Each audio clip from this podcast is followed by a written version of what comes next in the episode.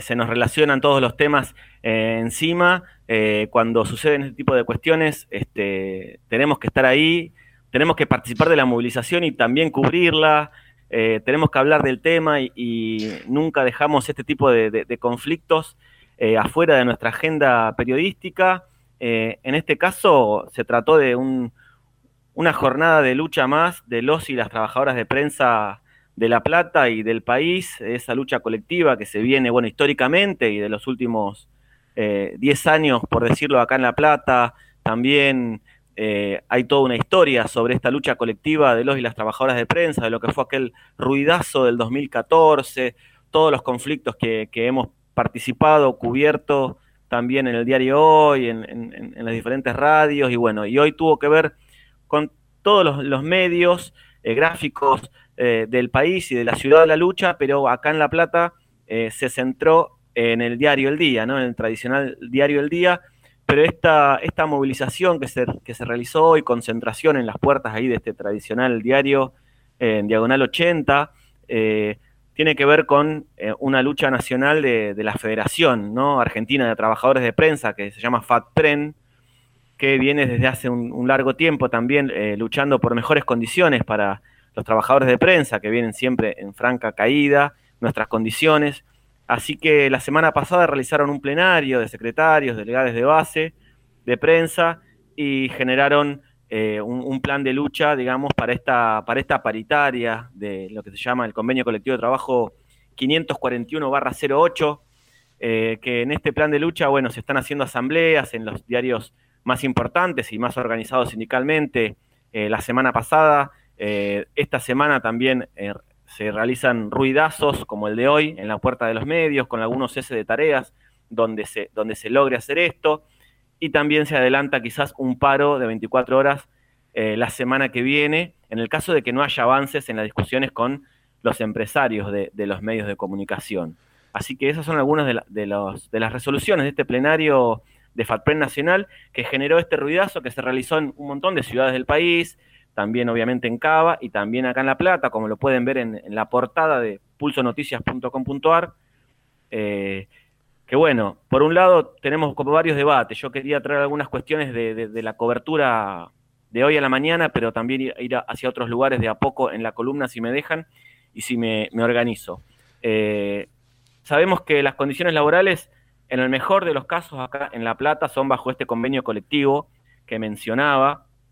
Eh, pero en el plano de la realidad, de todos los, los y las colegas que conocemos en diferentes medios de la ciudad de La Plata, trabajan por fuera de este convenio colectivo, por muchísimo menos dinero de lo que lo indica, eh, sin, sin estar en una regulación laboral legal. Eh, en la mayoría de los casos, eh, nuestros compañeros y compañeras están obligados a pagarse el monotributo en estas empresas, jornadas más largas de lo que establece el convenio colectivo y el, y el estatuto del periodista. Así que, bueno, son diferentes lugares, ¿no? Eh, lo que sucede bajo convenio a través de la, FATPREN, por otro lado, la otra realidad oscura que sucede en La Plata, que siempre estamos comunicando sobre la precarización laboral importantísima que hay. Eh, respecto a, la movilización de hoy, eh, quería, les traía una parte de, lo que comentó la, la, delegada del diario El Día, que la verdad estamos este, muy, muy, muy, contentos y contentas de que, de que el diario El Día pueda salir a la calle, de que los compañeros puedan salir a la calle, de que exista una delegada que, que, también hable. Y Laura López Silva estuvo durante la jornada en las puertas del diario esta tarde y, comentaba algunas cosas de la situación eh, en este matutino. La escuchamos.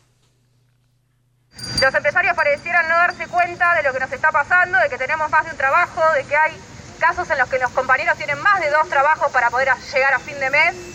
Esto es una visualización del conflicto que venimos teniendo hace años y llegamos a este punto porque, repito, los empresarios hacen oídos sordos a lo que nos está pasando.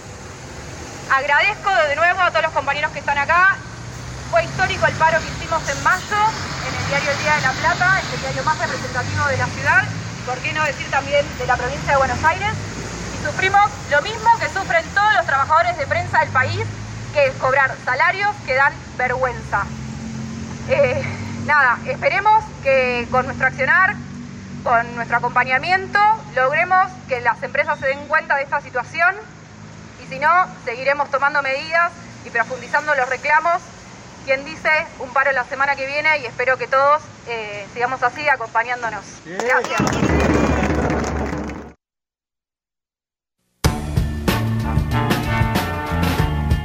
Ahí la escuchábamos a Laura López Silva, delegada del diario El Día, eh, y la, la, multitud acompañando este reclamo y esta determinación de si no escuchan nuestros reclamos, si no se modifican estas prácticas, bueno, vamos a tener que seguir eh, demostrando la fuerza de lucha que tienen los trabajadores de prensa. Claro, sí, este, no sé si podríamos decir que había una multitud frente a la puerta del diario El Día. No sonaba como tal, sonaba como tal. No acompañaba el día tampoco, eh, no solo el diario, sino también el clima, pero eh, sí, se ve igual bastante gente en las fotos que aparecen ahí en la cobertura de Pulso Noticias de la movilización de hoy a la tarde.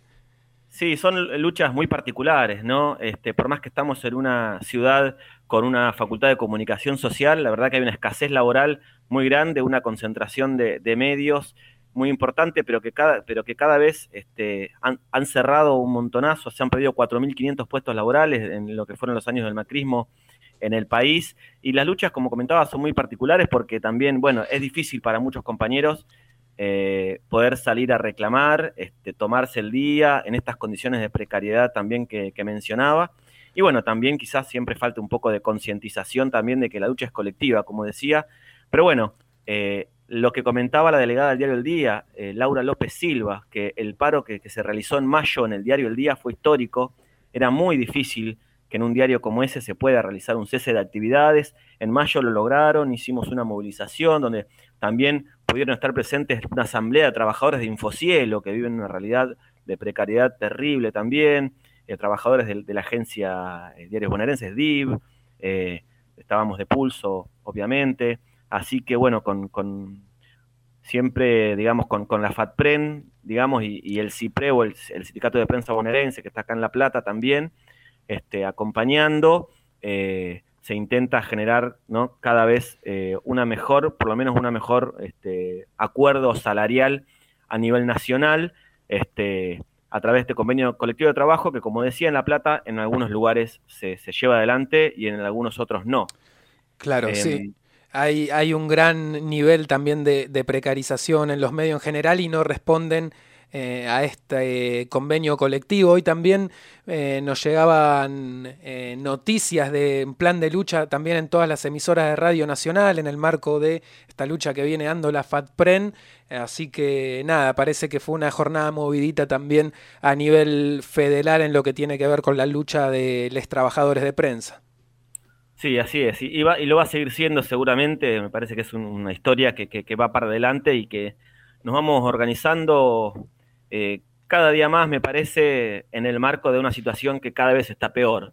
¿no? Y, un poco también eh, en la columna de hoy acá en Radionauta, este, quería comentarles lo que había pasado hoy, lo que había pasado nacionalmente, pero esta, en esta nota que hicimos también de cobertura que está en, el portal, pero también quería eh, traer algunas reflexiones también de, de, lo que se está, de lo que está ocurriendo, digamos, en el país y por qué no en el mundo respecto al periodismo, irme un poquito más allá de lo que va la columna y invitarles a pensar cómo, cómo se financia hoy el periodismo, hacia dónde va con esta precarización de la vida cada vez mayor de, quienes nos animamos a insertarnos en este muy escaso mercado laboral, a, escribir en empresas periodísticas eh, y, con la cantidad de medios que van, que van cerrando, que significa siempre, digamos, menor libertad de expresión, ¿no? menor calidad de sociedad democrática. Eh, ¿Cuál es el, rol del Estado en todo esto? Y, en, ese, en esa reflexión me acerqué hacia un podcast que empezó a publicar el CIPREVA, que el CIPREVA es el sindicato de, de Cava, ¿no? de la ciudad de Buenos Aires. Eh, están haciendo un podcast bastante interesante sobre estas temáticas y comentaban la necesidad de un impuesto a las grandes plataformas, ¿no? Las plataformas extranjeras, como sabemos, Facebook, Google, Amazon, eh, estaban, eh, reflexionaban sobre un impuesto a, estas empresas que se valen mucho del trabajo periodístico, de los cuales después los periodistas no, tenemos ningún rédito de eso, ¿no? Se preguntaban hacia dónde va la riqueza que generamos los trabajadores y que se la apropian estas empresas. Hubo un gran conflicto, si no tengo mal el dato, en Australia, ¿no? Con Facebook y eh, nada, la posibilidad de que levanten notas de medios, ¿no? Ahí había un conflicto legal de cómo se apropiaba también la plataforma de la producción de contenidos que hacían los trabajadores en, en otros soportes, en otros medios de comunicación.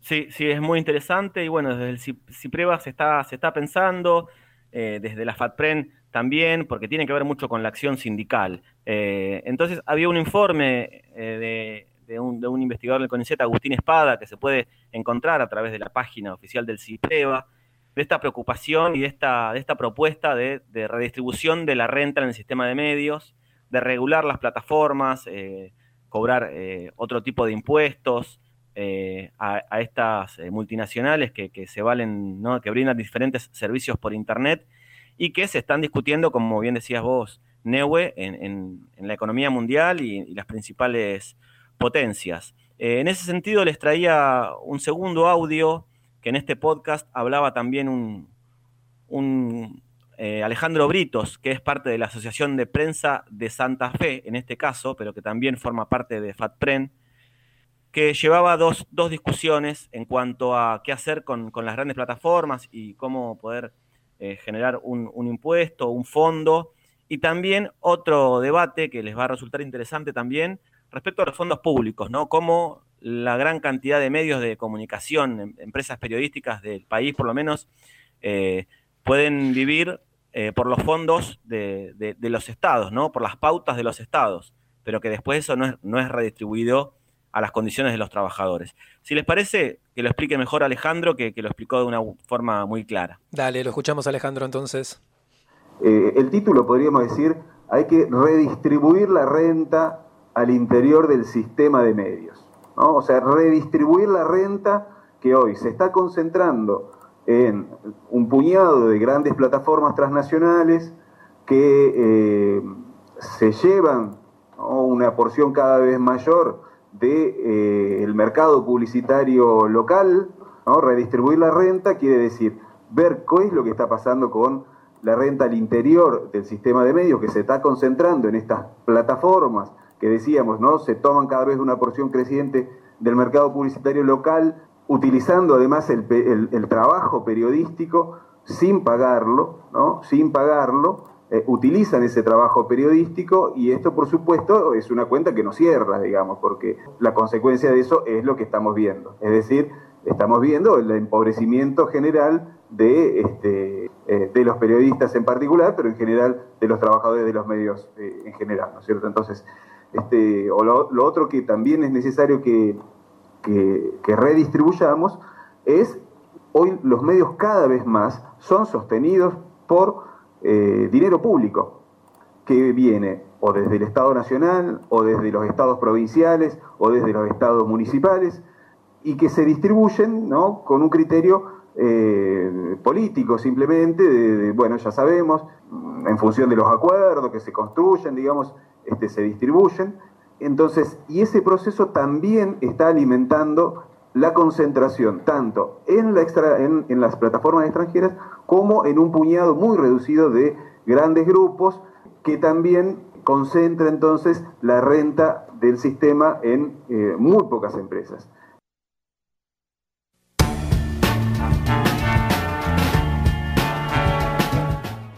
Ahí escuchábamos a Alejandro. Eh, es interesante también y pienso en las, en las dos experiencias que se cruzan en esta columna. Por un lado, Radionauta como una radio comunitaria, Pulso Noticias como un portal cooperativo, apostando a otros tipos de, eh, de periodismo, a otros tipos de trabajo también. Y bueno, ¿no? con una, una ley de medios que se suponía que iba a permitir otro tipo de juegos a medios como los nuestros, como los que damos la pelea desde abajo, pero que bueno, acá estamos. Pulmón, pulmón y más pulmón. Sí, sí, sí. Eh, eh, está buenísimo que existan los, medios comunitarios, eh, alternativos, independientes, como se le decía en, otra época, ¿no? En, los conflictos siempre vemos en general que, ahí es donde se cubren un montón de cuestiones que los medios masivos en general no lo, no lo, no lo hacen, ¿no? Ya lo sabemos, lo hemos escuchado un montón de veces. Con ustedes, colegas. pero bueno, nosotros desde Pulso como cooperativa queremos vivir de esto, queremos este, tener buenas condiciones de, trabajo y queremos tener calidad periodística. De esa, de esa manera, digamos, existen un montón de formas, por eso nosotros le damos mucho trabajo, a, le damos mucha bolilla a la suscripción, eh, constantemente estamos buscando formas nuevas de que sea la propia comunidad la que nos sostenga, eh, así que aprovecho, ¿no? Para aquel que quiera suscribirse, existe ahí un, lugar muy grande en el portal pulsonoticias.com.ar donde pueden encontrar ese, ese clic y si no escribiéndonos a cualquiera de nuestras redes. Y por eso también cuando nosotros nos toca ir a, ir a, la calle a luchar, acompañar a, a, los medios, a los colegas de los medios gráficos, ¿no? Que están eh, en esta discusión con las empresas periodísticas, también vamos con nuestra, nuestra propuesta que también tiene que ver con la regulación y la democratización de la pauta oficial. Como decía Alejandro Britos, eh, los medios son sostenidos cada vez más por, por, dinero público estatal, pero con criterios políticos, ¿no? Con criterios de, eh, de, llevarse bien, ¿no? Con, con, el político de turno. creemos que esto no tiene que ser así. los medios cooperativos tenemos que tener un lugar ahí y, y bueno, y como decía al principio, eh, eh, el periodismo sigue siendo y se demostró muchísimo en, durante la pandemia y en las campañas electorales también, como esta, que, es necesario un periodismo de calidad, ¿no? Un periodismo, periodismo libre eh, que no esté bajo estos criterios políticos que mencionaba anteriormente.